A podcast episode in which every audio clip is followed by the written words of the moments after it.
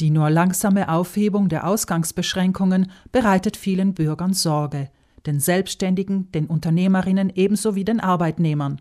Für fast alle von ihnen gibt es Optionen, die verständlicherweise nur einen Teil der pandemiebedingten Einbußen wettmachen.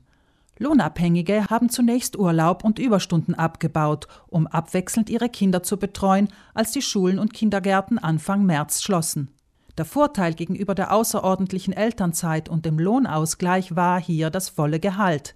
Doch die Urlaube sind nun längst aufgebraucht und unzählige Unternehmen haben beim IMS Lohnausgleich beantragt.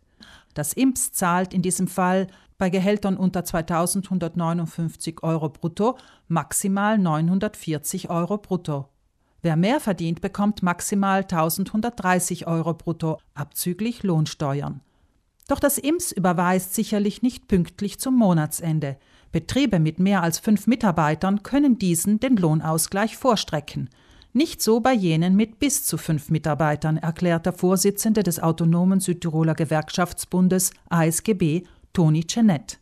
Hier ist es nicht möglich, dass hier der Betrieb das Geld vorstreckt. Also hier muss man warten, bis von IMS den Lohnausgleich ausbezahlt wird.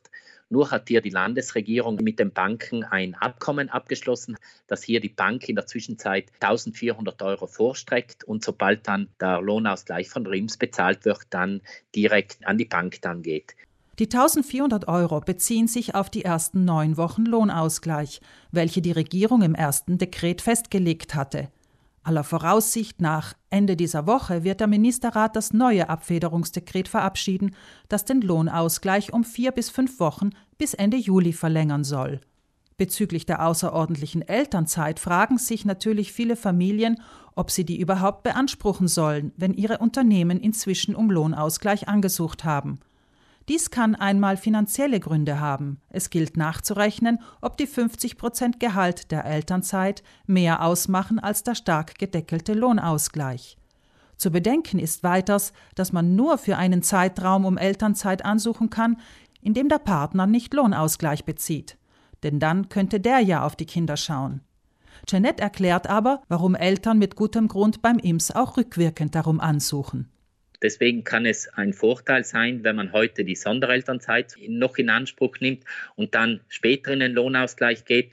Die neun Wochen werden in bestimmten Bereichen auch nicht ausreichen.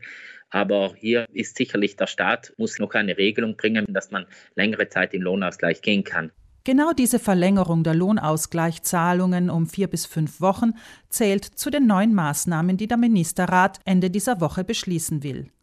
Im Entwurf des Dekrets vorgesehen sind zudem ein außerordentliches Kindergeld für geringere Einkommen und eine Entschädigung für Hausangestellte und sogenannte Badanti, die zeitweise nicht arbeiten konnten. Nun zum Arbeitslosengeld. Auf den ersten Blick erscheint es, dass dieses vorteilhafter ist als der Lohnausgleich. Doch der Schein trügt. Arbeitslosenzeiten tragen beispielsweise nicht zur Abfertigung bei. Außerdem reduziert sich das Arbeitslosengeld ab dem vierten Monat laufend. Janet nennt noch einen wesentlichen Nachteil des Arbeitslosenstatus. Effektiv bin ich ja nicht mehr Bediensteter des Betriebes und somit, wenn das Arbeitslosengeld fertig ist bzw. sich ständig reduziert, dann stehe ich da auch mit Null. Beim Lohnausgleich bin ich weiterhin Angestellter des Betriebes und wenn die Arbeit wieder aufgenommen wird, ist er sicherlich der Erste, der wieder arbeiten kann. Für lohnabhängige Saisonarbeiter im Tourismus oder in der Landwirtschaft, die kein Anrecht auf Arbeitslosengeld haben, gibt es hingegen den einmaligen Zuschuss von 600 Euro seitens des IMS. Mit dem neuen Dekret erhalten die Saisonarbeiter ebenso wie die Selbstständigen für die Monate April und Mai voraussichtlich 200 Euro mehr, also 800 Euro, sofern sie tatsächlich nicht arbeiten. Wer hingegen keine der genannten Hilfsmaßnahmen beanspruchen kann und ohne Einkommen dasteht, kann bei den Sozialsprengeln des Landes Südtirol je nach Familiengröße um 500 bis 800 Euro Soforthilfe ansuchen. Und noch einen Zuschuss hat das Land vorgesehen, wie Jeanette erläutert.